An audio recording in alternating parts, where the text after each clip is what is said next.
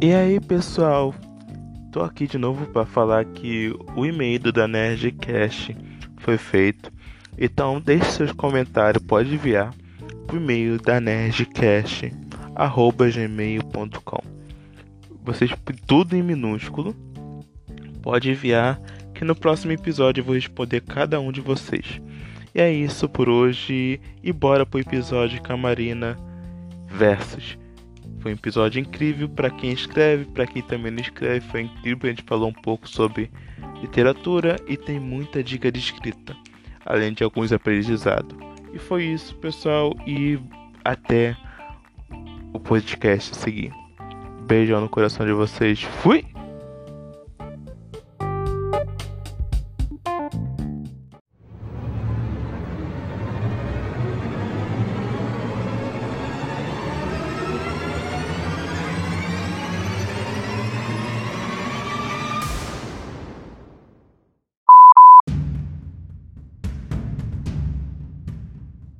Boa noite, boa tarde, madrugada, bom dia. Não sei que hora estamos escutando, mas seja bem-vindo a mais um episódio do podcast da Nerd Cash. Quem fala com vocês é o escritor Daniel Abdal da Nerd. Estou aqui da cidade maravilhosa, bem do interior, na pé de Guaratiba, como sempre digo, no fim do mundo. E hoje vamos bater um papo com a autora Marina Versos, que também é escritora de fantasia. E aí, Mari, tudo bem com você? Ei, gente, tudo bem? É, queria dizer que é um prazer estar aqui participando, poder conversar com vocês, falar um pouquinho de mim, do meu processo. É, eu me chamo Marina Rezende, né? Mas ali no meu Instagram, se vocês me conhecem, vão me conhecer por Marina Verso. Essa sou eu, autora e escritora de fantasia, grande paixão da minha vida. É Marina Verso porque você fazia poesia? Eu Não, ah, não, é Marina Verso de multiverso. É porque quando, quando eu criei o perfil, eu não tinha ideia do que botar, né? Eu fiquei pensando mil nomes, aí eu lembrei do Aranha Verso, do, do filme da animação do Homem-Aranha, que eu adoro, né? Aí eu pensei, cara, eu quero criar o universo da Marina, um lugar onde seja o meu espaço, onde seja o lugar onde eu vou me acolher e ser meu, sabe? Eu pensei, ah, verso de multiverso. Então, assim, é meio que Marina Universo, sabe? Entendi. Eu pensava que era por conta de, de poesia, porque eu escrevo poesia. Eu fiquei, caraca, será que ela escreve poesia também? Ai, gente, não. Eu escrevo zero poesia, assim, nunca, nunca me, me chamou muita atenção. Assim, eu escrevo de vez em quando algumas coisas mais intimistas, sentimentais, mas é sempre prosa. Eu não escrevo nada de poesia. Eu escrevo poesia. escrevo de tudo. É, você poderia falar um pouco do seu livro? Tem algum livro já lançado? Então, é, lançado, eu tenho um conto, né? Um conto de fantasia chamado Sinfonia do Céu e Fogo. Ele é basicamente uma prequel do, do meu romance, né? Porque eu tô escrevendo uma série de fantasia. É, eu não decidi ainda quantos vão ser, but acredito que será uma trilogia. Estou escrevendo o primeiro. É, por favor. Você chegou a ler o Sinfonia? Não. Eu entrei na sua página hoje, eu falei, caraca. Aí eu vi o livro, eu falei assim, eu vou entrar no Notepad. Aí eu olhei assim, aí eu falei, tem que escrever. ah, falei, mas, mas ele nem tá no Notepad, não. Ele tá ali na Amazon. Pra quem quiser, viu, gente? Mas enfim, é uma série de alta fantasia, né? Enquanto eu tava escrevendo, eu sentia muita falta de ter algo meu para mostrar para as pessoas que me acompanham, né? Para meus leitores pensava, pô, meio injusto eu falar tanto de escrita e não ter algo a oferecer para mostrar de mim, da minha história como escritora. Aí eu lancei o conto, né, que conta uma história do meu universo, só que numa guerra que aconteceu 5 mil, antes, 5 mil anos antes da história que se passa no romance. E aí o pessoal gostou hein, do conto em geral. Espero que quando você der uma olhadinha, se você der, claro, sem pressão, você gosta também. É bem, é bem épico, sabe? É tiro, bem... porrada de bomba. tem muita morte. ah, cara, tem. Não, gente, não tem como. Eu me sinto George Martin escrevendo meus livros, velho. Eu crio meus personagens pensando, hum, pena. Vai morrer, vai morrer. Vai morrer, tadinho, gente. Mas, é, cara, quando você começa a escrever uma história, especialmente de fantasia, você descobre que existe um psicopata morando dentro de você, cara. Porque é tão legal mandar os personagens. Bem, eu não tenho isso ainda, né? Ah, eu Assim, claro que tem que fazer sentido. Você não pode simplesmente matar um personagem porque ele quis morrer, mas assim, eu, eu acho que dá um quê de realismo dependendo da história, sabe? Pior que é verdade. E qual foi a sua inspiração para escrever os livros, assim, ao começar?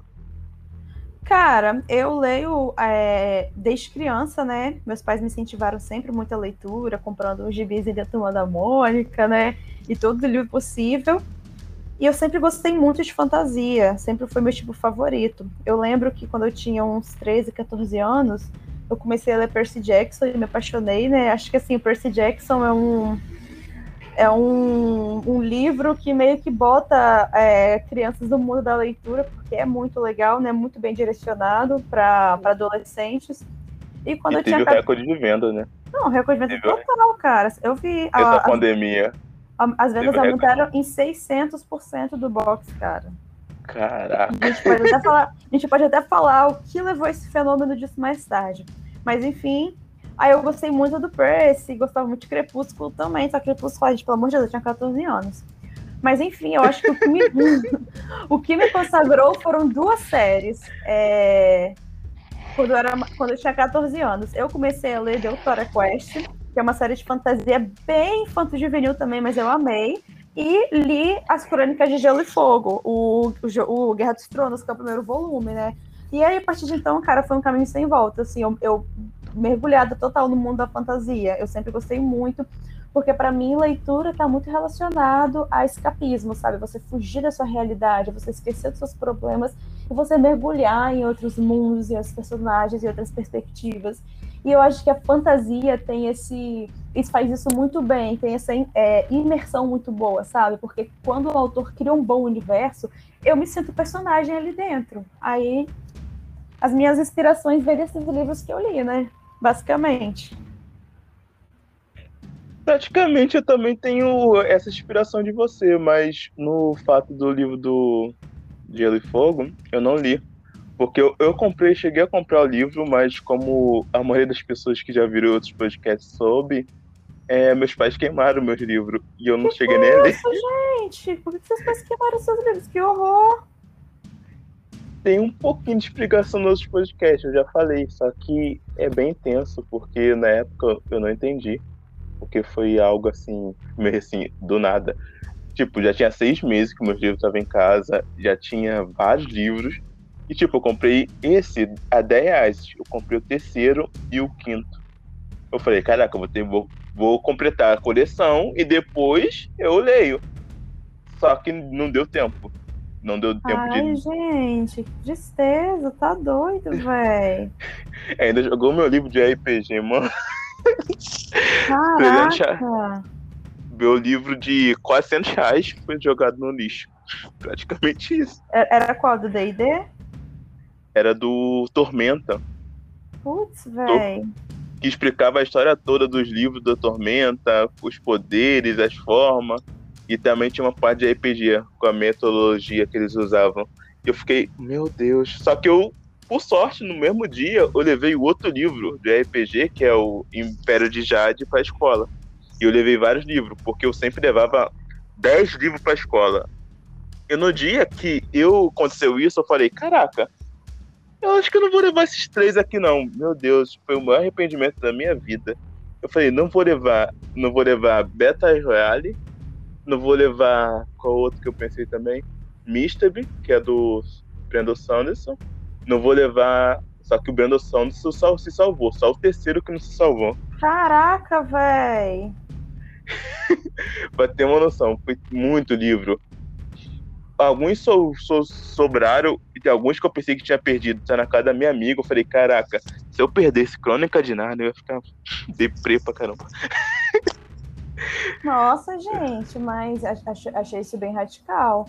Assim, é, quando eu era mais nova, os meus pais não deixavam ler alguns livros também, igual, por exemplo, eu nunca li Harry Potter, porque é, era coisa de bruxo e tal, mas assim, chegar a jogar fora meus livros, você tá doido. Eu dei sorte porque meu pai gostava muito, assim, tudo que eu lia, ele lia junto, aí eu nunca tive problema, não. Mas achei pesado. Mas na época, eu acho que o motivo nem foi por conta de nada, acho que foi foi esse tipo de vingança. porque no mesmo dia eu tinha comido. Eu tinha uns. Deixa eu ver a idade que eu tinha. Eu tinha uns 16 anos por aí. Então, para 17, 16 para 17. E nesse dia eu tava indo pro curso. E eu fiz, eu fiz o quê? Eu peguei o leite condensado, botei no liquidificador e bati o leite condensado com um montão de coisa, misturei para fazer uma coisa para comer, não tinha nada para comer, eu ia fazer o quê? Só que esse leite condensado é para alguma coisa que a minha mãe ia fazer no dia. E ela falou que depois que eu cheguei do curso, ela falou que era pro demônio, um montão de coisa. Mas a primeira coisa que veio na minha mente, leite condensado. Eu falei, eu falei, será que foi por causa de um leite condensado? Falei, não pode ser pro demônio, porque o livro já tava seis meses aqui, já tava, já tava 80 livros há quase seis meses. Então não seria o, o livro porque ele já teria sido jogado fora e sendo sido queimado há um ano luz, né? então eu falei, só pode ser o leite condensado. Aí eu fiquei, meu Deus do céu, queimar aquilo tudo por leite condensado, na época eu trabalhava no mercado, não vivia praticamente, só vivia para comprar livro. Chega época... com leite condensado encapetado. Eu falei, cara, se fosse pelo leite condensado eu comprava, né? Pelo amor de Deus. Ai, gente, achei traumático. E é traumático. Em parte, minha amiga, minha ex, na realidade, eu falei isso, isso também ontem. A minha ex falou, cara, se você comprar e eles tentarem fazer isso de novo, faz um boletim de ocorrência, porque você tá gastando seu dinheiro e Gente, a última é um vez. Surto. Nossa, nossa se, se, alguém queimasse meus livros, sei lá, eu ia ter um piripaque, vai você tá doido. Eu gosto mais deles do que de mim. Mas, mas isso não é, como vou te dizer, isso não era algo que não tinha acontecido. Ela, minha mãe já tinha rasgado a primeira. Eu tinha comprado as três sagas da Rainha Vermelha. As três primeiras que saíram. Acho que é a Rainha uhum. Vermelha. Sim. Aí eu comprei e eu. Nesse aí eu tinha acabado de ler. Aí do nada, do nada mesmo, eu falei que eu tinha ganhado o livro.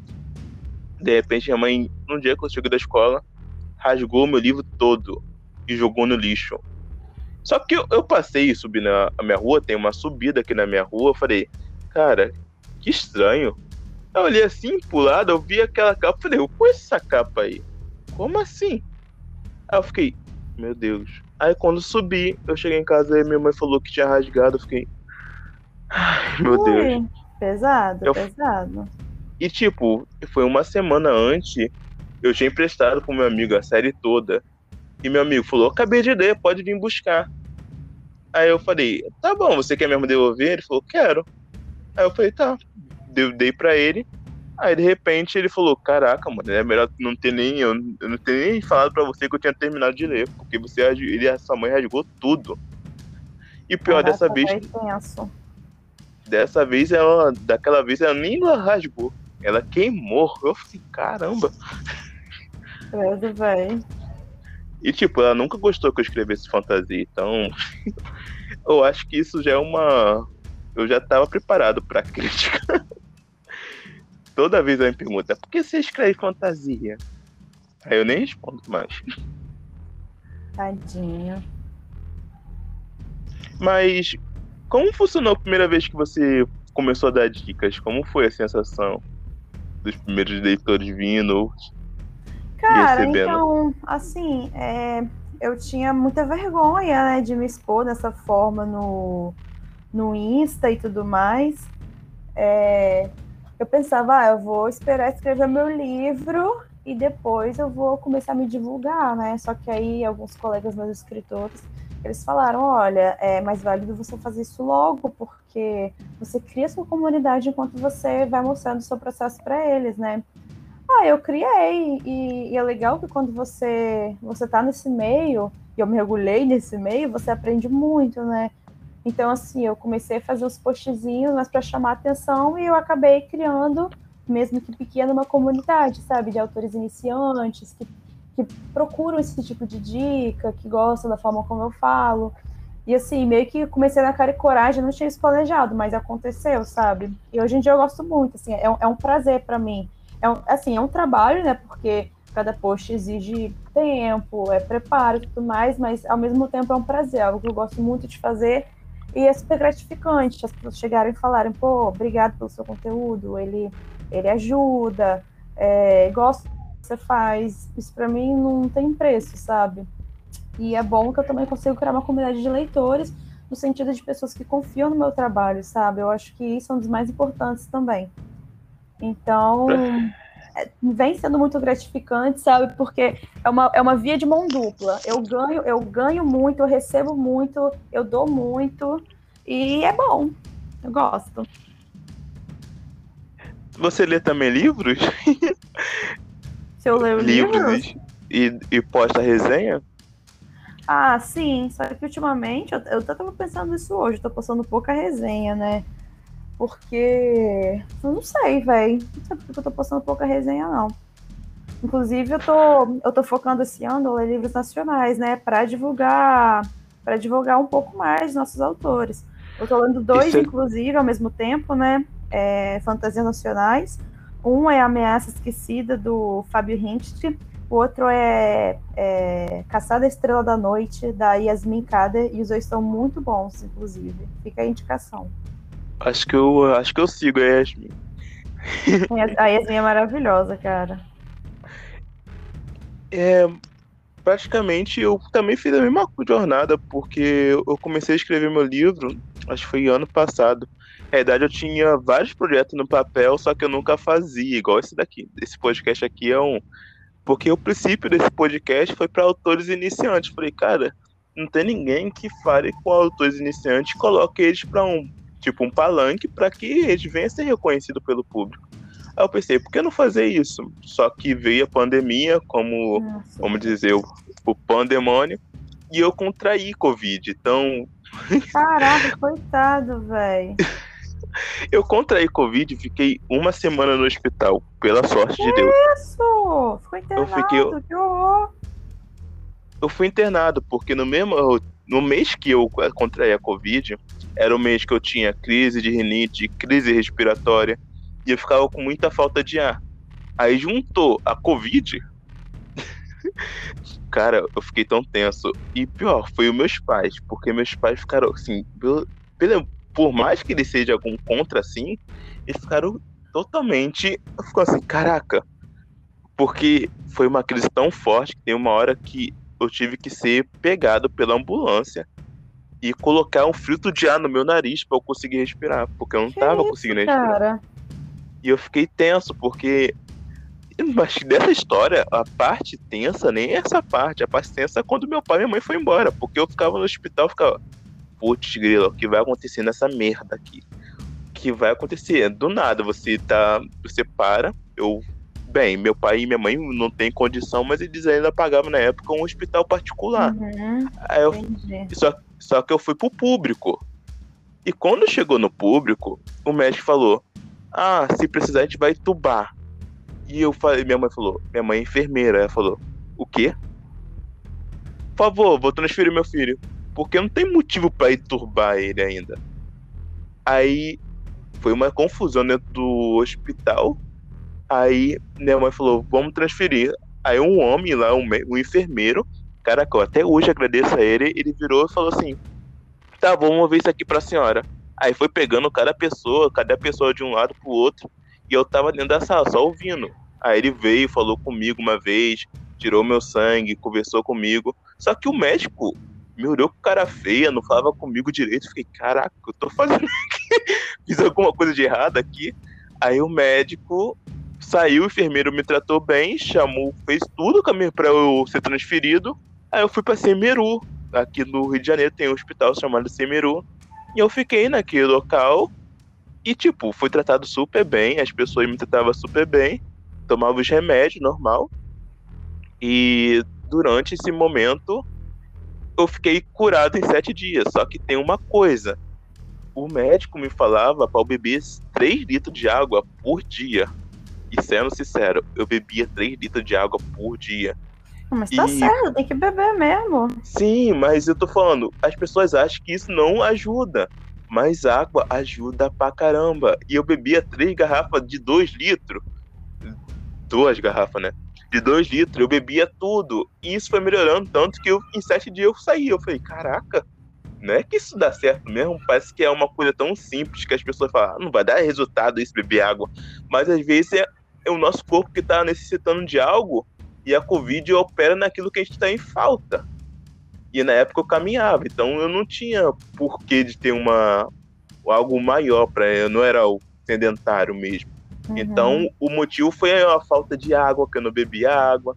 Foi um motivo assim tão básico que eu falei, caraca, mano, às vezes as coisas mais básicas que a gente mata a gente é as coisas menos pequenas. Menos pequenas não, pequeno, né? Falei até errado. É. Mas. Ainda bem que ficou tudo bem. Sim, ficou tudo bem, mas a primeira noite eu chorei pra caramba. Primeira oh, vez que eu chorei.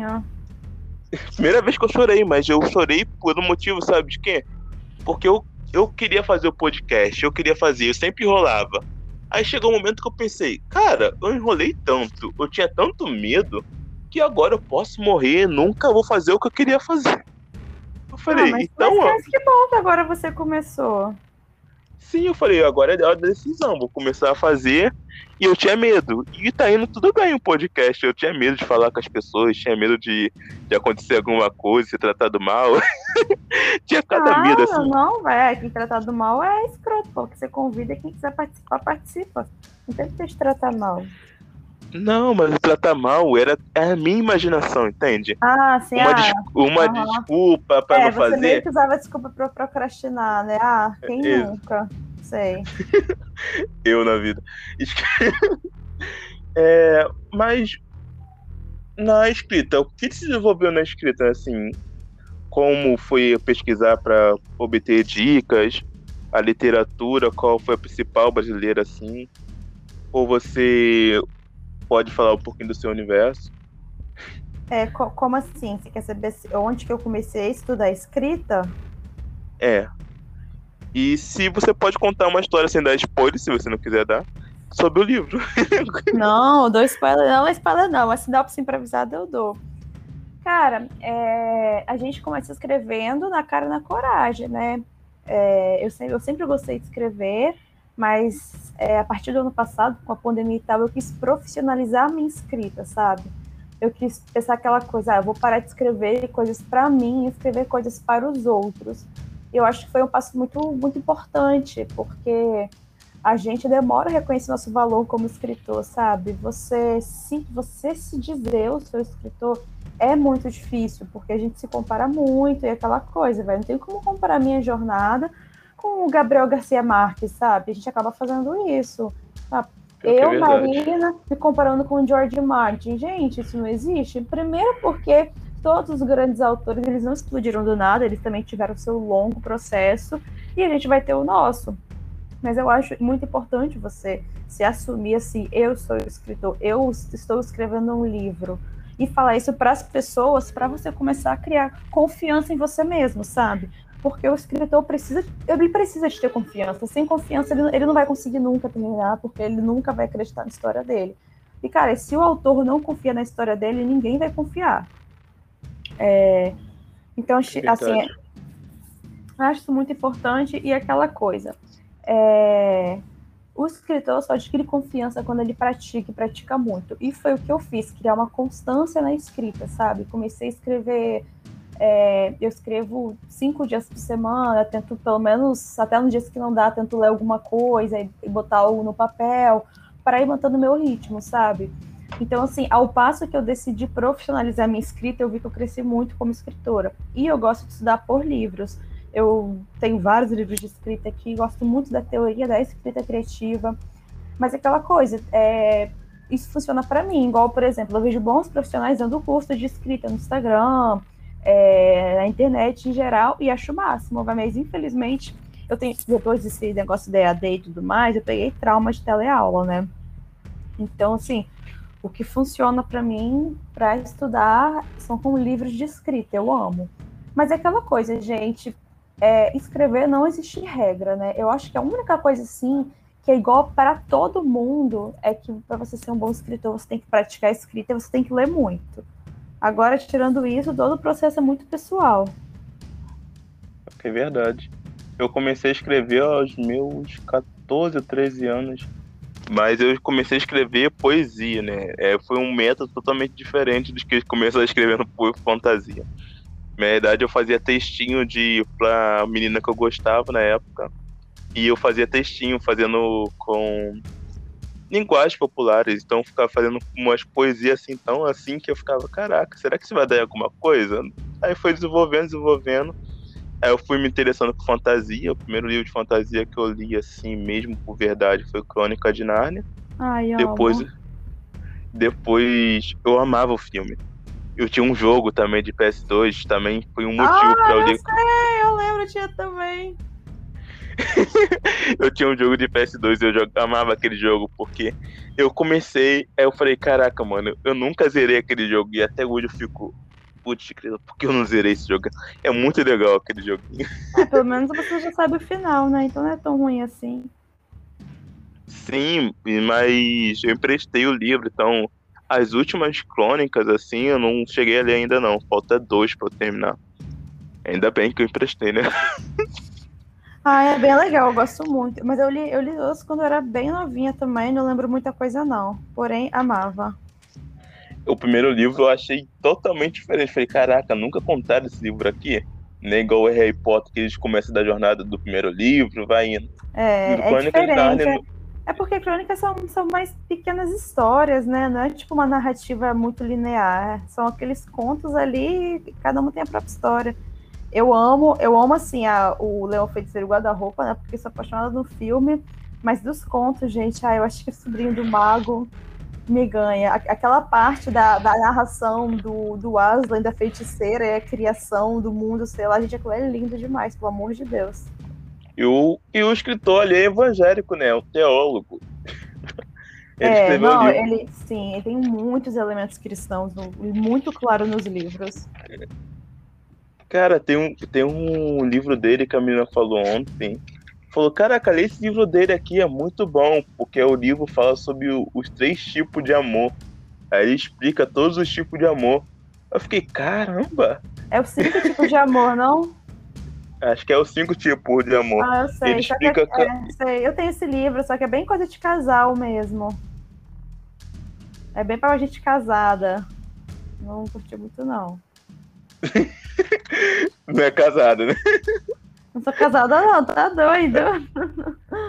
Nem eu, não quero casar, não. Aliás, quantos anos que você tem? Tenho 21. Nossa, é novinho, cara.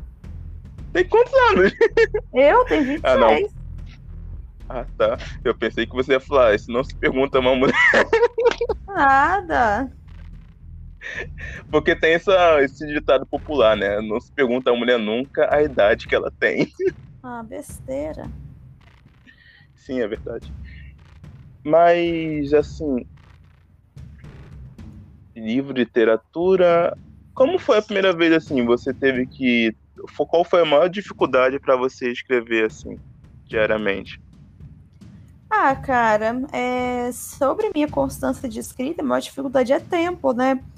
Porque eu trabalho, né, eu faço estágio, eu também estudo, eu faço faculdade de psicologia, então, assim, eu tenho que me dedicar a muitas coisas, então, às vezes não me, por exemplo, eu queria ter, poder me dedicar exclusivamente à escrita, escrever quatro horas por dia, só que eu não tenho isso, porque eu tenho que me virar nos 30 para fazer tudo, sabe?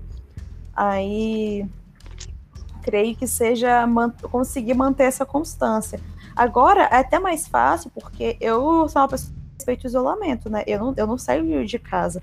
Assim, eu saio no máximo para dar uma caminhadinha ali na praia, que é um lugar aberto, mas mais que isso, não. Aí, como eu fico dentro de casa, eu tenho tempo para isso, né? Mas mesmo assim, tem dia que eu tô cansada mentalmente também, igual, por exemplo, eu passo um dia inteiro estudando as coisas referentes à, à minha faculdade. Não tem como sentar, escrever e render, sabe? Eu tô exausta mentalmente.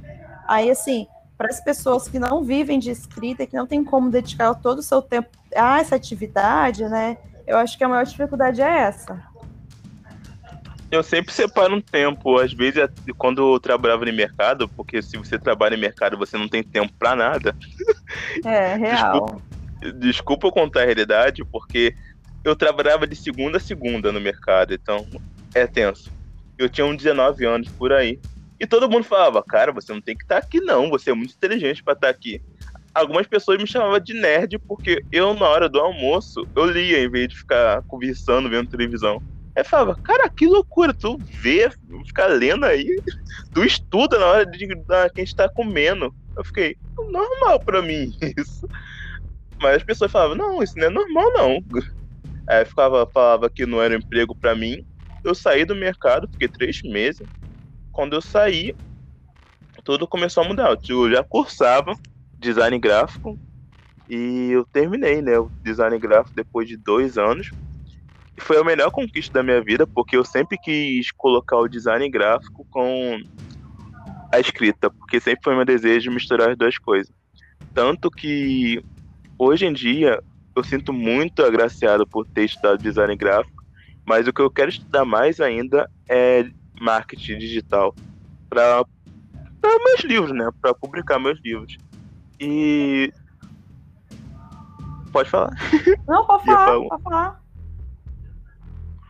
E tem a ver isso com a, sua escolha de psicologia? Você queria entender mais sobre como os seres humanos eh, têm os aspectos naturais para criar os personagens? Ou não tem nada a ver? Não, não tem, não tem nada a ver, não. Porque assim, cara, é, eu, a minha vida é, é cheia das coisas, né? Eu primeiro fiz história, formei na faculdade de história, né, trabalhei como professora, só que eu acabei vendo que aquilo não era para mim, que eu não queria dar aula e tudo mais. Aí eu tive uma, uma desilusão, uma quebra de expectativa muito grande que meio que me estagnou um ano e meio na minha vida, né? E assim, eu tava lost, eu não sabia o que fazer. É, aí nisso as pessoas falavam comigo para fazer psicologia porque por conta do meu jeito, né? Que eu sempre fui uma boa ouvinte, é, sempre gostei muito de sociologia, história, os assuntos que remetem à subjetividade humana, né? Aí eu decidi começar. Sim. Aí eu decidi começar e assim foi uma decisão maravilhosa porque eu amo psicologia. Eu penso muito no futuro eu conciliar a psicologia com a escrita porque são duas áreas pelas quais eu sou apaixonada. E assim, eu não escolhi a psicologia pela escrita, mas tanto ela quanto a história me ajudam muito no meu processo como escritora, né? na minha vivência como pessoa, é, e, eu, e, assim, e tudo isso que eu vivi influencia muito a forma como eu escrevo, porque eu gosto muito de explorar a subjetividade, os sentimentos dos meus personagens. Tem assim, tem aquele tipo de escrita que é mais crua, no sentido de que as coisas acontecem, o roteiro vai rodando. É, o meu talvez seja até um pouco bem assim. É, as minhas leitoras betas, pelo menos, falam que a minha escrita é um pouco mais lenta, no sentido que eu divago bastante, porque eu gosto dessas, dessas constatações sobre a subjetividade dos meus personagens, sabe? Aí acho que isso influenciou Sim. bastante. Como foi a criação do seu universo? Como, como aconteceu as coisas relacionadas à criação do, de tudo? Porque eu sou escritor de fantasia, eu sempre crio universo, crio seres, crio raças. Gosto muito disso. Você tem alguma coisa assim no seu livro relacionada à criação de universo? Não, completamente, Magia? completamente. Pô, meu mundo é uma alta fantasia. Então, assim, tudo que eu criei ali, eu não vou dizer que eu criei do zero, porque eu já peguei uma série de elementos que já existiam, né? Mas eu botei tudo para encaixar com a minha história e com o meu universo, com eu, né? Comigo. É, só que aquela coisa, cara, criar um mundo é, é, um processo meio que eterno, sabe? Igual, por exemplo, o George Martin. Ele escreve o mundo dele há mais de 30 anos e está em constante desenvolvimento, porque eu, eu fiz até uma live com, com uma amiga minha, Dicionário da Fantasia, onde a gente fala que criar mundo nunca vai ter fim. Porque, cara, criar um mundo é, implica você construir centenas de culturas, de modo de vida, de subjetividades. Então, assim, é um trabalho muito denso, é muito difícil. Então, é, eu criei um, um, mundo, um mundo assim, elementos básicos, e enquanto eu vou criando a minha história, eu vou inserindo ele, sabe? Igual, por exemplo, na minha primeira versão do meu livro, é, o meu mundo era muito pobre. Tanto que eu, eu fui reescrever porque eu vi que não estava mais fazendo mais sentido para mim. Aí eu vou construir meu mundo concomitante eu escrevo, sabe? Não tem como você simplesmente construir seu mundo completamente antes de começar a escrever. Se você for deixar para fazer isso, você nunca vai começar seu livro. Mas Realmente. assim, é, não dá. Mas dentro do que propõe, eu acho meu mundo bem legal, bem original. Não é só porque é meu, não, mas Mas eu tive esse problema que você acabou de falar. Eu não. Eu criava meu universo de fantasia, que é o universo evoluído. E o, o Assote, que é o antes dele, que, que gerou todos os universos do meu, do meu livro. E eu tinha um problema de quando. do perfeccionismo, porque eu nunca achava que o meu livro estava certo, nem o enredo do meu livro. Então, eu nunca escrevi, e eu só escrevi o enredo. E eu fiquei quase seis anos escrevendo só o enredo, eu não parava de escrever o enredo. E as pessoas falavam, cara, por que você não continua escrevendo seu livro? Seu livro é bom. Só que eu ficava somente porque eu sou perfeccionista, não pode parecer, mas eu sou. Então eu não parava de escrever o um enredo. E eu acho que isso foi um dos maiores problemas quando eu comecei a jornada. E se você quiser dar algumas dicas para quem está vendo que é escritor iniciante. Sobre construir enredo? É. É, então, eu estava lendo no o Koch, que é um professor de escrita criativa norte-americano, falar uma coisa muito legal que você só encontra a sua história ao passo que você cria a sua história e só ao criar sua história você encontra a sua história. O que, que ele quis dizer com isso? Que todo livro ele tem a versão 1, que a gente também chama de rascunho. Por que rascunho? O que, que é um rascunho? É um lugar onde você anota as suas ideias que vem à cabeça e quando termina você passa limpo. A V1 é a mesma coisa. É o momento onde você vai jogar suas ideias em pauta, você vai escrever o que você quiser, você vai explorar a sua história, ver o que faz sentido, ver o que não faz. Quando a sua V1 estiver pronta e você tiver ali um esqueleto de um enredo, você tiver assim, os, os fatos importantes é, presentes na história, você vai fazer a revisão e aí você vai lapidar o seu enredo, sabe? Porque é, eu, eu, vejo muito isso no, nos escritores iniciantes de querer fazer a primeira versão perfeita, maravilhosa, com o enredo todo amarradinho. Gente, isso não vai acontecer.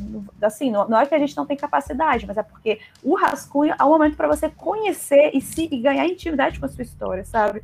Você não vai escrever uma obra-prima perfeita na primeira versão.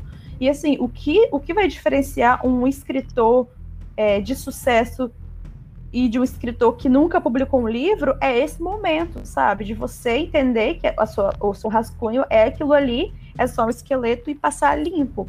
Eu tenho um amigo que fala que escrever é reescrever. Realmente, cara, porque é da reescrita que você vai fazer a mágica. Assim, então, para você que é perfeccionista e para o pessoal que está ouvindo a gente, cara, se você estiver escrevendo sua versão 1, não se cobra para fazer algo perfeito, algo mega coerente. Não. O que você vai procurar nesse momento é conhecer a sua história, a sua trama profunda, o seu personagem, a sua voz como escritor. São esses elementos. Aí na reescrita, você vai fazer com que tudo fique lindinho, amarradinho com sentido. E aquela coisa. Ah, rapidinho. Ah, mas mesmo assim eu tenho dificuldade na construção do enredo. Uma dica, cara, você pode pensar nas estruturas. A gente tem a estrutura dos três atos, tem a jornada do herói. E assim, pelo menos em fantasia, são coisas que estão muito certo e podem te ajudar a te direcionar. Mas na questão ali, eu, eu, é nos primeiros dias mesmo que eu tava na jornada inicial mesmo. Hoje em dia eu não tenho mais problema porque eu percebi que não existe algo perfeito. E não, não era, não era somente algo do livro em si era algo que eu tinha na minha mente que eu tinha que ser perfeito, entendeu? Que eu tinha que fazer tudo certo. Então era algo que vinha da escrita que tinha a ver com o meu psicológico de eu agir todo dia. Eu pensava que eu tinha que ser perfeito. E quando eu me aceitei falei, cara, eu não tenho que ser perfeito em tudo, aí foi melhorando as coisas. E o aspecto de escrita também, eu fui melhorando, porque eu, igual você falou, de revisar, um capítulo que eu revisava, eu queria escrever um capítulo, revisava o capítulo mais 10 vezes. Ah, não, e cara, não... se fizer isso, sabe como vai terminar de escrever o livro? Nunca. Exatamente, por causa disso que eu nunca terminava o meu livro e as pessoas começaram a falar, cara, por que você não termina seu livro? Porque eu, eu era muito perfeccionista e tentava fazer tudo pra acontecer ali. Só que eu fui assistir uma pessoa, um, não lembro o nome assim, mas uma dica de escrita que o cara falou: você quer ser escritor? Mas uma coisa que o escritor não tem que ser muito, pode até ser depois, é perfeccionista. Porque se você toda hora ficar mudando o seu enredo, mudando, é uma pessoa muito antiga mesmo, um senhor de idade, uns 70 anos, na época deve ter uns 60 anos por ali, e falou, cara, eu sou escritor. E uma coisa que o escritor não pode ter é ser perfeccionista, porque se você ficar revisando o texto a vida toda, você não vai escrever nada que você quer, porque é um erro. Porque você tem que escrever pro público gostar. E às vezes você tenta fazer algo perfeito, sendo que perfeição não existe. Ninguém, ninguém é perfeito. existe Não, é, exatamente. Não, não existe, velho. E aquela coisa, escrita é algo que, que exige muita prática mesmo, sabe? É, tanto que se você pega alguns autores e você compara os primeiros livros dele com os últimos, você vê uma mudança de água para o vinho. Então, assim, por quê? Porque eles leram, porque eles estudaram, porque eles praticaram. Então, assim, eu acho também que é importante você ser não perfeccionista, que você ser cuidadoso com a sua obra. Só que aquela coisa, perfeccionismo, cara, vai te levar, vai te levar ao desastre, porque ainda mais se for o primeiro livro, você nunca vai escrever um primeiro livro perfeito, sabe? Eu acho que é, é bom a gente aceitar isso quanto antes. Eu sempre falo, cara, você tem que dar o melhor que você pode no momento que você tá. Igual, por exemplo, o meu melhor hoje é diferente do meu melhor de dois meses atrás. O meu melhor de hoje é diferente do meu melhor daqui a 10 anos. Daqui a 10 anos o meu melhor vai estar tá muito elevado. Mas isso não diminui o valor do meu trabalho hoje, sabe? Porque eu sou uma pessoa hoje. Eu acho que a gente tem que respeitar o nosso momento, os nossos limites. E fazer o melhor que a gente consegue fazer, que tem condição de fazer. Porque senão vai ser surto, cara. Ainda mais se você ficar se comparando. Quando eu comecei meu livro, eu, pens eu pensava, cara, eu quero que isso seja igual aos Tronos. Mas, cara, em que mundo? Antes do Martin escrever Guerra dos Tronos, que bombou, ele passou 20 anos escrevendo coisas que nunca fizeram sucesso. O Brandon Sanderson, que hoje em dia é um dos maiores best-sellers de fantasia, escreveu 12 livros que ficaram praticamente engavetados, porque ninguém, uma editora quis comprar. Então, assim, é, ser perfeccionista, desistir na primeira vez, cara, não, não, não dá. Para você ser escritor, você tem que ter muita, muita, mais que tudo, persistência. Então, isso aí eu sou bom, porque minha mãe diz que eu sou cabeça dura. e praticamente eu, eu, praticamente percebi isso também que você acabou de falar. Que eu, tinha uma visão. Às vezes o escritor iniciante tem a visão que o, o autor que a gente lê é um cara perfeito, porque escreve a, a história. Muitas das vezes não. Tem uma jornada que o autor passou antes. E a gente não olha isso. A gente, às vezes, pelo imediatismo, a gente olha somente para aquela obra que deram certo. E aquelas que não deram certo. Exatamente. É uma verdade. É uma verdade. A gente nunca olha o, o que deu errado. A gente só olha o que deu certo. E às vezes isso, alguns escritores param por causa disso e eu aprendi que escritor é tentativa e erro. Você tem que escrever, aí você erra nisso aqui, você conserta isso aqui, aí continua escrevendo, aí você conserta aquilo que você errou e vai prosseguir na jornada. Mas, como se diz, o escritor é uma jornada de herói. Você tenta, erra, conserta, tenta, erra, conserta e vai melhorando a cada dia. Senão, você não escreve. Cara, é exatamente é sobre isso. Isso que você falou que ser escritor é, são erros e acertos, cara, é exatamente isso, porque, cara, é, a gente tem que ter a humildade de entender que nós sempre vamos ter que aprender alguma coisa, sabe? Que a gente nunca vai estar completo como escritor, porque, assim, escrever ficção é uma arte muito viva, sabe? É, ela, ela, acontece o tempo todo, ela acontece enquanto você se relaciona, ela acontece enquanto você observa, porque tudo que você faz como escritor, você cria histórias. Então, assim, sempre vai ter algo a mais para você fazer. E, e, assim, a gente não é não uma busca pela perfeição, é a busca pelo seu melhor com o que você vem aprendendo, sabe? Porque perfeição não existe, gente, isso não tem como. E aquela coisa, mesmo que você escrevesse um livro perfeito, você nunca ia agradar todo mundo, porque existem 8 bilhões de pessoas no mundo com gostos super distintos, né? Então, assim, a gente tem que se desapegar dessa ideia de, de querer ser o melhor e só ser o, o que podemos ser, sabe? Porque isso vai ser o suficiente. Eu tenho ideia de pensamento assim, que eu coloco, coloquei isso na minha mente desde o ano passado, quando eu comecei a escrever o Quatsu, que é o meu livro, eu comecei a colocar essa ideia na minha mente, que é eu não quero ser melhor do que uma pessoa que eu vivo, vamos dizer, exemplo, Eduardo Spor. Não quero ser melhor que o Eduardo Spor. Eu quero ser melhor do que eu fui ontem. O que eu vou. Exatamente. E Exatamente. cada dia eu fazendo isso. Porque o, eu cheguei à conclusão que não existe futuro. Porque sempre quando a gente vai ter o futuro, a gente está no presente. Porque se torna o nosso presente. Então eu comecei a falar: se cada passo eu melhorar no meu presente o que eu vou ser amanhã, cada vez você melhor do que eu sou. Então, eu botei isso no meu coração e falei, eu vou fazer isso. Vou ser melhor, vou estudar um pouco. Aí vou melhorando cada dia. E isso que eu coloquei na minha mente. Falei, e, e é eu não vou ser igual. Cara. Porque você colocar uma coisa como assim, um objetivo, vamos dizer, botar como um objetivo ser igual a uma pessoa é muito ruim. Isso te destrói, porque muitas vezes você não vai pensar igual aquele autor, você não vai pensar igual aquele escritor, poeta, ou até mesmo orientação de vida. Você não é a mesma pessoa que a sua mãe, que seu pai, nem é a mesma pessoa que uma pessoa artista famosa. Você é você. Então a gente tem que aprender a viver descobrindo nós mesmos. Então o maior significado para mim como escritor foi eu aprender a eu me amar. E isso foi a coisa mais assim que eu aprendi, que foi eu não tenho que ser igual a ninguém, eu tenho que ser eu mesmo. E eu amo isso, eu me amo hoje e falo, caraca, então, eu vou ser o melhor que eu. Eu fui ontem. Então, cada dia mais é um passo para eu aprender. É, eu acho que essa percepção é, é muito libertadora para gente, porque você se comparar é, é você morrer como escritor, cara. Quando você se compara, você mata todo o potencial que tem para florescer ali dentro de você, sabe? Então, assim, é, é, lindo você ter essa percepção de que eu não preciso ser George Martin, que eu não preciso ser Tolkien, eu não preciso ser Eduardo Poe eu preciso ser Marina. É, é, é isso que eu.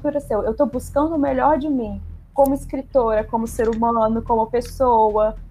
Então, é, a partir do momento que eu finalmente entendi, aprendi isso, eu, eu, eu, me respeito mais, sabe? Eu respeito meu limite, eu respeito até onde eu vou. Eu, eu sei que assim, eu tenho muito a aprender, mas eu sei que eu estou no caminho certo. E aí a gente vai vivendo nos trancos e barrancos. E como o André Bianco, ouvi uma vez uma live com o André Bianco, que ele falou, às vezes as pessoas, os escritores acham assim, por que um, um leitor vai querer ouvir eu? Ou me escutar? Aí eu, ele falou assim, cara, tem às vezes leitores que não é para eu, eu, eu André Bianco, trazer essa pessoa para literatura. Muitas das vezes é a sua forma de escrita que vai trazer aquela pessoa para literatura. É a forma que você pensa, que escreve, vai trazer aquela pessoa. É aquilo que vai conquistar aquela pessoa. Muitas vezes o básico que você consegue fazer é uma forma de influenciar muitas pessoas.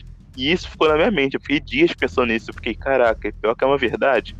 Às vezes o, o que é pra gente é nada, para muitas pessoas é tudo, porque ela não tem nada. Exatamente. É, é, eu tenho converso com bastantes amigos e amigas escritores, né? E é muito comum a gente ter essa insegurança, essa comparação e tudo mais. E assim, pessoas que eu super admiro, acho incrível, acho massa. Eu vejo que elas também têm essa insegurança, sabe? Eu vejo que elas também estão enfrentando os próprios monstros. E assim, é, eu digo que isso é reconfortante no sentido de que é, é legal quando a gente não compartilha, quando a gente compartilha uma dor, né? Porque assim, eu acho que é mais fácil juntos é, superar essas dores. É, tanto que é, eu venho formando muito grupos com, com escritoras, principalmente, e assim, isso vem se mostrando muito prazeroso, muito construtivo, porque a gente fala sobre isso e se apoia e aprende a desconstruir esses, esses, sentimentos, esses sentimentos e pensamentos intrusivos, sabe? Por isso que, pra galera que tá ouvindo, é muito legal, cara, você criar relações com escritores, sabe? Porque são pessoas que vão viver dentro do seu universo, que vão que você está falando, que vão se interessar por você e vice-versa. Eu tava vendo uma live que era, acho que até com o Diego, não sei falar o sobrenome dele, é muito difícil. é ele com outra autora. E ela tá falando disso, que às vezes o grupo, o sistema literário é muito assim, as pessoas acham que não tem que ter comunicação. Ela falou, a minha, a minha comunicação os escritores foi um passo para que eu não foi a pessoa que falou, ah, vou fazer você entrar nessa editora, mas ela falou, foi, foi por conta de, do conhecimento que eu tinha da pessoa, conversar com a pessoa, de eu saber do escritor ter um, um, uma comunicação que fez eu entrar na editora, porque o escritor me aconselhou, mas isso não quer dizer que eu, minha obra ia entrar somente com o aconselho do escritor. Mas o fato de eu conhecer ele, de conversar com ele, ter um convívio com os, com os escritores, isso fez eu entrar. Porque foi uma forma de ele me indicar, mas não quer dizer que foi só por conta disso também, né? Foi por conta da minha escrita também. mas sempre tem que comunicar com os escritores. Se você não comunica, não comunica com os escritores, vai ser muito mais difícil a sua jornada. Porque é, ela falou, é muito difícil você tentar escrever um livro se você não comunica com ninguém, você não tem um papo. Como você vai falar com seus escritores se você não, não comunica nem com os, com os não, não, Como você vai falar com seus leitores se você não comunica nem com os escritores que estão ao seu redor? Não, cara, é, eu, isso, isso não existe, não. É, eu sempre ouvi que ser escritor é um trabalho muito solitário, sabe? E assim, cara, de fato é no sentido de que ninguém vai escrever esse livro por você, só você. Mas, por outro lado, eu descobri que escrever não é tão solitário assim. A partir do momento que eu criei essas relações, sabe? Igual, por exemplo, eu estou escrevendo meu livro, mas eu tenho duas leitoras betas. A gente conversa sobre o meu livro, sobre a minha história. Esse processo se torna mais gostoso, eu fico mais animada para escrever. Da mesma forma que eu faço com os livros dela, sabe? Então, assim, a gente cria conexões, a gente aprende a contar a nossa história, a gente troca experiência, e, e é gostoso. E aquela coisa, é, é, escritores, eu tenho escritores que se tornaram minhas amigas, sabe? Assim, se tornaram pessoas que eu quero muito viajar para conhecer, dar um abraço, levar para minha vida, porque é, é, é, legal, porque a gente se sente muito, muito olhada, muito acolhida nesse meio, sabe? Então, assim, eu acho, cara, essencial você criar uma rede com outros escritores. E esse foi o principal objetivo, né? Eu não sabia como chegar e falei, por que não fazer um podcast para conversar com todos os escritores? Falei, vou é, convidar. Ótimo, ótimo. Eu, muito eu legal. falei, eu falei, porque às vezes os, os escritores iniciantes não tem ninguém para falar também. Às vezes, eu, como eu, no Notepad, eu cheguei nas pessoas como, assim, pessoas assim, simples, na época que eu, antes de eu cometer com a Covid-19, e eu cheguei, a pessoa falou: Caraca, você se importou tanto com a minha obra que você está dando um. Vamos fazer um podcast. Eu falei: A pessoa nem sabia o que era podcast. Aí eu falei: Eu explicava direito. Aí a pessoa ficava: Caraca, você vai fazer? Eu falei, Cara, não é algo normal, não. A gente tem que sempre se comunicar. Aí, as pessoas, até hoje, as pessoas que eu, que eu tive essa comunicação estão conversando comigo. Eu vejo que as pessoas desenvolveram pra caramba. Eu fiquei: Caraca eu falou, caramba, uma falou numa vez, foi uma autora que falou, ninguém acreditava em mim, cara. Eu tava pensando em terminar a escrita e de repente tu chegou e falou, vamos fazer o podcast. Eu fiquei. Ela falou, fiquei assustada, porque eu falei, caraca, eu tava pensando em terminar. Porque eu, eu achava que minha obra não tava legal, minha obra. E, acho que tô iniciante mesmo. E eu falei, caraca, eu falei, como um, um significado tão pequeno que a gente acha tão pequeno de falar, caraca, você quer participar do projeto aqui? Quer ter participar de um podcast, participar de alguma coisa assim, que eu achava assim, eu achava algo simples. Eu falei, caraca, como isso pode mudar uma jornada? Porque no momento que ela tá querendo existir, eu cheguei e falei, quer fazer um podcast? Porque a obra dela tava em primeiro, um dos primeiros do Hotpad de fantasia. Eu falei, cara, quer fazer algo? Quer fazer um podcast? Mostrei o projeto pra ela na época, que eu era o Arabutão oficial. Ela falou, cara, quero fazer. Aí ela falou, eu fiquei, caraca, aquilo, aquilo foi tão inspirador para mim que eu falei, caraca, eu vou continuar. Só que aconteceu o Covid, eu falei, ah, agora eu, quando eu sair, eu vou fazer, eu fiz agora. E foi bem legal, porque eu falei, caraca, às vezes eu posso mudar a vida de uma pessoa somente com um podcast, eu posso mudar a vida de pessoas somente dizendo que a obra dela tá bonita, que a obra dela tá boa. E às vezes eu faço isso, eu às vezes entro num livro, vou ler o livro e falo, caraca, isso aqui tá muito bonito porque por mais que a gente possa parecer que não é nada, igual eu, vejo muito o Thiago Brunetti. Não sei se você conhece. Ele é um escritor de psicologia. Psicologia não. É, psicologia, mas sentimental, por relação a financeiro, etc. E ele falou. Você conhece ou não? Aí, não. aí ele falou uma vez que ele falou assim, cara, às vezes é uma coisa simples para uma pessoa é aquilo que você não tem. Às vezes é um abraço. Eu falo, não, tem forma que é um abraço. E eu falei, cara, tem vezes que é só uma, um oferecimento do seu sentimento falando, cara, isso aqui tá bu bonito, isso aqui tá legal. Tem que melhorar em algumas partes? Tem, mas isso aqui tá bom. Ele falou, o maior significado é quando você dá alguma coisa pra pessoa e você não, não espera nada em troca. Você espera, não espera nada. E o principal sentimento que cria isso em você é a gratidão, porque você se sente grato, porque você sem ver aquela pessoa falando, cara, eu não tinha motivo para escrever mais, mas você me ajudou. Então eu fico, caraca, maravilhado, porque às vezes o significado por trás do que a gente faz, às vezes, é muito maior do que as pessoas pensam. Porque ah, cada com certeza. Escritor... É, eu tava lendo no livro, o. Pô, esqueci o nome do autor, ele falou um negócio muito legal. Que todo escritor ele precisa de aprovação, ele quer ser aprovado. E, cara, para mim isso faz total sentido, porque nós precisamos de pessoas que queiram ler nossos livros. A gente precisa realmente ter essa aprovação, né? Igual, por exemplo, você gente, chegar. Não... É, senão não, senão a gente não vai ter, vai, vai, vai vender nosso livro pra quem, velho? Uma história não existe sem o leitor. Exatamente. Aí, assim, aí você, aí você chega. Tipo assim, você chegar pra pessoa e falar, pô, vamos gravar um podcast, a pessoa já se sente importante, no sentido de que, pô, é o meu trabalho tá ouvido, minha obra tá sendo ouvido. Você chegar pra pessoa e falar, poxa, eu gosto muito do que você faz no Insta, é legal. Ou falar, poxa, a forma como você escreve me toca, isso é muito importante, sabe?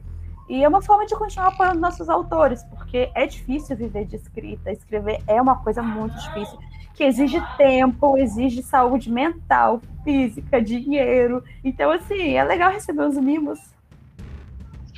Só que é meio. Depende, tem muita coisa. É, as pessoas pensam que é só escrita, mas não é só escrita. Tem que estar mentalmente bem, tem que fazer tudo com. Tem que estar tudo bem na sua vida para você escrever. Bem, tem vezes que eu escrevi os exemplos. Poesia não é. não se leva para esse lado. Porque se eu for levar poesia, não escrever o que eu tô sentindo naquela hora, eu não escrevo. Porque leva o, o, sentimento, mas outras formas de escrita sempre se leva o nosso nosso passado tempo que a gente está sentindo. É, pois é ainda mais intimista do que prosa. Assim, de, não sei, depende. Não sei. É, depende. Da... Não sei se, se você tipo concorda com isso, não. Mas acho que o sentimento, a poesia. Não, acho que eu já ouvi um escritor falando que poesia é muito algo. Que um dos problemas dos poetas iniciantes que escrevem poesia é receber crítica. Porque as pessoas levam muito pro lado pessoal por ser um sentimento. E é. muitas pessoas muitas pessoas que escrevem poesia, muitas vezes quando vai para rede social, não mostra o rosto porque ela tem medo de mostrar o que ela sente para as pessoas. Uhum. É, então, porque é muito íntimo, né? Sim, às vezes é muito íntimo e a pessoa não fica com medo das pessoas falar, caraca, coisa receber uma crítica. E eu aprendi também a levar a crítica por conta disso. Falei, caraca, eu, eu mostrava o meu rosto e falava, caraca, eu não gostava às vezes. E eu comecei a observar que eu falei, caraca, é mesmo. As críticas às vezes é construtiva, tem alguns errinhos aqui, tem ali. Só que isso é com o tempo, e a pessoa aprende. Mas tem muitas de poeta, poetisa que não mostra o rosto por causa da timidez. E não, na crítica é uma forma, até no meio do YouTube, de pessoas que trabalham com isso. Tem as pessoas que preferem não mostrar o rosto e aquelas que preferem mostrar é uma forma de decisão. Ou você decide não mostrar o rosto ou mostrar, mas ou se esconder atrás de um nome fictício mas é, não é uma crítica nem nada. É, é um jeito da pessoa que escolhe escrever. Por ser um autor, né? Todas as formas tem esse jeito. É. E aí, Mas hoje em assim... dia, ainda mais esse mundo de Instagram então, e, e tal, é, é bom você dar cara a tapa, sabe? Você mostrar a cara. Mas é difícil. É difícil. É difícil. É até por, até porque eu comecei assim, eu não queria mostrar meu rosto. Hoje em dia eu mostro. Hoje em dia não tem como mostrar que eu tô em podcast, né? Mas, mas dizendo assim, eu não mostrava. Eu criei uma, um IG literário, que era o botão oficial, e eu não gostava de mostrar meu rosto. Mas depois de um tempo eu falei, caraca, por que não mostro meu rosto? Eu sou escritor, eu vou falar sobre escrita, eu vou falar sobre resenha, mas eu não quero mostrar meu rosto. Até que eu pensei, caraca, não tem porquê. Porque eu quero influenciar pessoas, eu quero que pessoas sejam mudadas por mim. E eu tava vendo que eu tava indo com o caminho totalmente errado, porque eu tava com medo de agir. E o, você ter medo de agir é a pior coisa que existe, porque você se limita. E eu comecei a voltar e falei, caraca, vou mudar tudo. E quando eu falei para todo mundo que eu ia largar a minha página, que estava crescendo, eu já estava sendo recebendo um livro de uma editora, Aí eu falei todo mundo, eu vou voltar atrás, vou voltar pro meu perfil pessoal, vou começar a crescer ele do zero. Todo mundo olhou pra minha cara e falou, você é maluco? tu já tem uma editora te ajudando a empoderar. Conhece a empoderar? Não. A editora é a iniciante, acho que é uma média por aí. E ela começou a, a investir no meu IG, né? Para os livros, para eu ler. Eu postava resenha normalmente. Só que eu percebi que aquilo não era o que eu queria. Eu queria que as pessoas me vissem, entendeu? Como uma inspiração. E eu comecei a falar: caraca, então vou, vou mostrar meu rosto.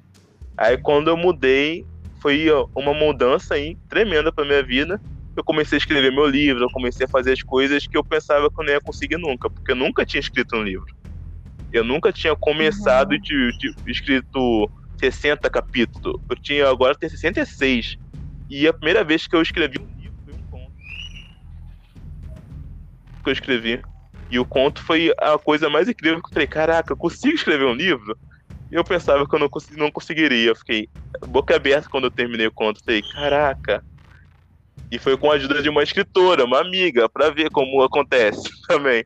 Sempre tem a participação de um amigo, escritor, alguma coisa. Ela falou, cara, tem uns errinhos aqui, mas eu vou te ajudar. A gente passou a ah, madrugada. Mas é, e, é, e é super normal também ter um erro, ter um erro ou outro, sabe? A gente tá aí justamente para para aprender mesmo. Sim, é verdade. Ninguém é perfeito, né?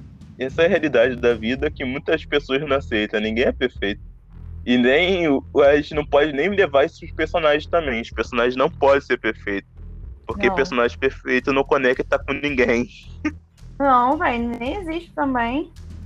É, as pessoas têm que se identificarem ali com o que elas estão lendo, né? Então é normal você ter falhas, ter contradições mudar de pensamento, o que acontece no dia a dia da gente. É. E assim, Mas é, é, super possível. Qual série que você gosta de assistir, mais ou menos? Amigo, eu via muito filme antigamente, né? Só que ultimamente eu tô só lendo muito, então eu parei de ver série. A última que eu, fi, a última que eu assisti foi o Sombrioso mesmo, que também é baseado no livro, né? É, não li o livro, mas gostei muito da série. E eu tô assistindo também Invincible no Amazon Prime, que é de super-heróis, só que é muito boa, sensacional. Mas assim, qual o seu filme favorito? Vamos dizer assim, mesmo que você não tenha assistido. O meu filme favorito? É. Ué, o Homem, o Homem Elefante, perfeito, maravilhoso, lindo, transcendental, visceral. Nunca vi, vou ver. Cara, pra todo mundo que está lendo, assista, porque é a coisa mais linda do mundo. É uma sinopse aí, uma spoilerzinha. É o que fala sobre o filme? Cara, é um filme de 1980 do David Lynch, é baseado numa história real, se passa na Inglaterra do século, se não me engano, século XIX, onde era normal o freak show, né? Que eles pegavam pessoas que tinham algum, alguma deficiência genética, congênita, sei lá, e mostravam elas como animais de circo, né? Aí dentro desse circo tem um homem-elefante, que é um, é um homem cujo 80% do corpo é deformado por elefantíase, né? Aí todo mundo acha que assim, ele é uma criatura, uma animalesca, né? Aí um médico, que inclusive é atuado pelo Anthony Hopkins, que ganhou o Oscar agora, ele se interessa é. pela condição médica desse, desse homem-elefante e pega ele para tratar, para ver, né? No olhar médico. Só que, só que ele descobre que ali dentro tem um humano. Aí o filme é sobre essa redescoberta da humanidade. É lindo. Caraca. Agora eu me interessei mais ainda. Lindo. E deve ser muito lindo. Porque a humanidade sempre a gente tem que ter, né? E ser tratado como animal deveria ser ruim pra caraca. Não, terrível. Meu Deus. Só de pensar. É... Tem algum livro assim específico do seu favorito também? Hum, difícil, cara. Eu gosto de muitos livros. Não tem como escolher. é igual eu quando o professor fala, escolhe aí um, um, escreve um dos seus livros aí, eu falo, cara, é igual escolher filho, não tem como escolher filho. Não tem como, velho. Eu posso escolher livros, não só não dá, não. Ah, tá. Então, escolhe 15 livros, pode ser. Oh, mas, mas uma, uma trilogia que eu gosto muito é. É... Pô, A Fronteiras do Universo, que é da Bússola de Ouro, né? Tem o filme, agora tem a série também, mas o livro é maravilhoso. Os livros são maravilhosos. Eu li só o primeiro, e o livro foi, foi pro lixo também. Nossa, é, é lindo, é lindo. Aquele, aquele livro é bem herege, porém maravilhoso. Sim, é muito incrível aquele livro. A minha cena é melhor que eu vi o finalzinho, caraca. Só pra quem leu assim, ler, caraca, aquele final é muito incrível. Só que eu fiquei eu, totalmente hypado quando eu falo, caraca, ela ficou presa. Eu fiquei, meu Deus, tem que comprar o próximo livro, tem que comprar o próximo livro. É, essa é sensacional. O, gente, o último final eu choro. Que é isso, eu fico, eu fico deprimida por dois meses, sempre tô terminando de ler. Caraca, é tenso mesmo. Ainda mais quando a gente gosta muito do livro, quando a gente se conecta. Um livro que eu fiquei totalmente impactado assim foi o uma, uma carta de amor do Nicholas Spark. Eu fiquei ah, totalmente impactado. Não gosto muito de Nicholas Spark, não eu, eu posso dizer que não fiquei. Eu não, não posso dizer que eu gosto, né? Mas eu vou te dizer que às vezes ler uma literatura diferente, um gênero diferente, ajuda muito a escrever. Para mim é isso. E eu li, comecei a ler, né? Eu não, não tinha mais livro para ler. Eu falei, caraca, eu vou pegar esse livro que souber aqui e vou ler. Aí eu li o Carta de Amor.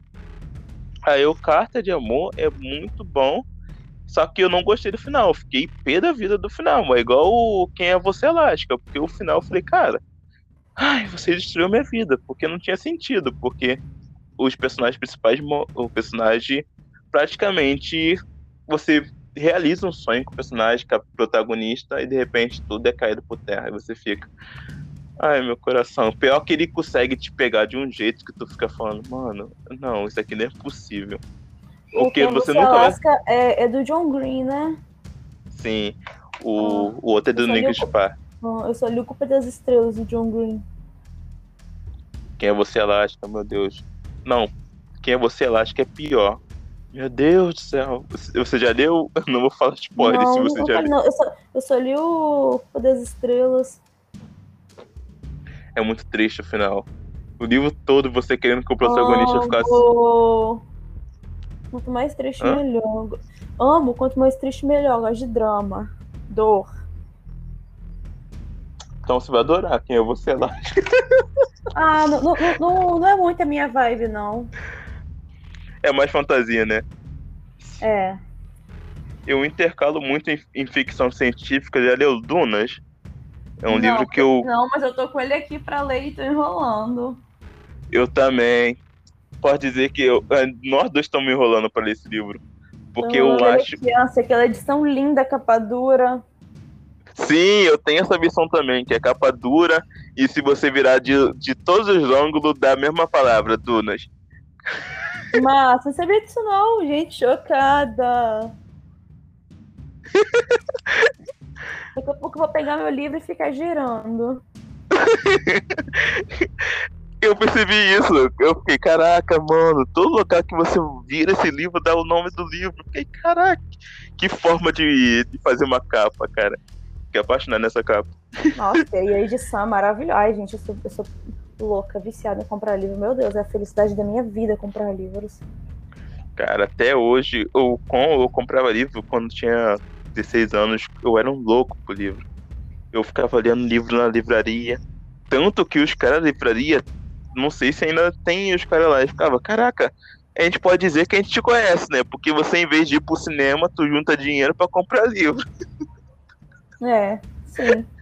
Antes eu gastava dinheiro no cinema, agora é, gasto com livros, sem arrependimentos. É a coisa que, a coisa que me faz feliz na pandemia é comprar livros. Exatamente, você pode ler sem, sem ter, como fala, aglomeração. Não precisa ter aglomeração para ler um ah, livro. Ah, é? Nossa, meu filho, bora no meu quarto. Eu acho que todo escritor é assim, né? Todo escritor é praticamente gosta de ficar na dele. Alguns, mas outros não. Mas a maioria gosta de ficar na dele, ficar uma vez sozinho, lendo. É. Ou não. Acho que é uma coisa de escritor. É, tanto eu que a maioria dos escritores são pessoas mais introvertidas, né? Exatamente, eu acho que o, o escritor é, é, é tipo de forma de pessoas que não sabia como se expressar, mas começou a se expressar através da escrita. Com o tempo aprendeu a se expressar, mas a escrita nunca saiu da vida, porque eu praticamente foi isso que aconteceu comigo. Eu não sabia Ai, me expressar. Ia tão, ia tão mais fácil se expressar pela escrita. Amo. Pior que é verdade. Porque você fala um negócio, a pessoa fala uma coisa que não tem nada a ver. Eu ficava, mano do céu, eu não, eu não falei nesse sentido. A pessoa, mas eu entendi nesse sentido. Eu ficava. Cada briga que eu arrumei na escola por conta disso. Eu falo uma tá coisa tá que não tinha nada. Tanta coisa que não tinha nada a ver. A pessoa falava de um jeito que eu falava, cara, da onde tu tirou essa interpretação desse texto aqui? Nem sabia. Ah, mas, mas, é isso que consiste a mágica do, do leitor de ler, né? Dele criar um significado para algo que o significado para você é diferente. É legal ver o texto ganhando vida dessa forma. Tipo, teve uma vez que eu escrevi um texto de poesia, foi uma poesia mesmo. Que eu escrevi sobre estrela, que eu tava comparando uma menina que eu gostava na época com alguém que eu amava muito. E ao mesmo tempo que eu amava ela, porque eu tava me mudando de cidade, eu não poderia ter ela porque ela tava muito distante de mim. Aí eu comparei a estrela Aí, um dia, um, um, grupo de, de autores mesmo, avaliando o livro, aí um autor falou assim para mim, cara, eu tenho um, uma visão do teu livro que é totalmente diferente do que você falou, do que você falou aí. Porque eu tenho uma visão que, que essa situação de estrela ele falou, é uma poesia mais sexual. Eu fiquei, oxe, eu falei, não tem. Eu falei, não tem nada a ver, mas eu falei, ah não, eu falei, pensei na hora. Você mó chorando de amor. Eu, é, eu chorando de amor porque não poderia ver mais a pessoa. Aí o cara falando sobre relação, fiquei, eita, tem nada a ver, mas eu falei, pra ele foi aquilo. É, é mas aí isso ele que é o melhor de ser escritor. Amigo, agora vamos finalizar? Bora sim. E quer apresentar uma, novamente suas redes sociais, alguma coisa, o, o é, livro onde ah, tá, né? gente, né? É o meu livro, meu conto, né, Sinfonia de Céu e Fogo, tá disponível na Amazon é, para comprar ou no Kingdom Limited, caso você tenha.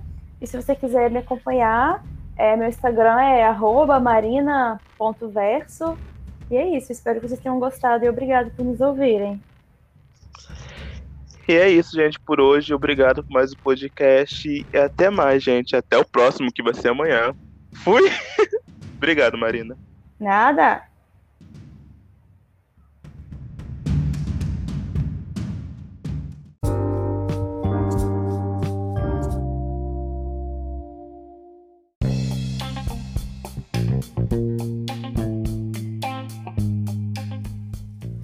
Aí, pessoal, esse foi mais um podcast de hoje, foi bem incrível. Descobrir mais sobre a autora Marina Verso. E ela explicou o motivo de ser o nome dela Marina Verso. Eu gostei muito da explicação. Foi algo que eu não pensava, eu pensava que era por conta de ela escrever poesia, mas não, é, é a relação ao universo, cara, que incrível. E hoje foi esse podcast. Obrigado por quem assistiu até aqui. Muito obrigado mesmo. Segue aí as postagens do da Nerdcast e manda sua resposta pelo e-mail da nerdcast@gmail.com. E também outra coisa. Amanhã vai ser o podcast com o Murilo. E espero que você venha gostar do podcast. E vai ser bem legal. Porque vai ser o do livro Domadores Gigante. Caraca. Espero que todo mundo venha gostar do podcast de amanhã, porque eu tô ansioso e quero que isso aconteça. E até mais, gente. Um beijo no coração de vocês. E deixe seu comentário no e-mail novo. E fui!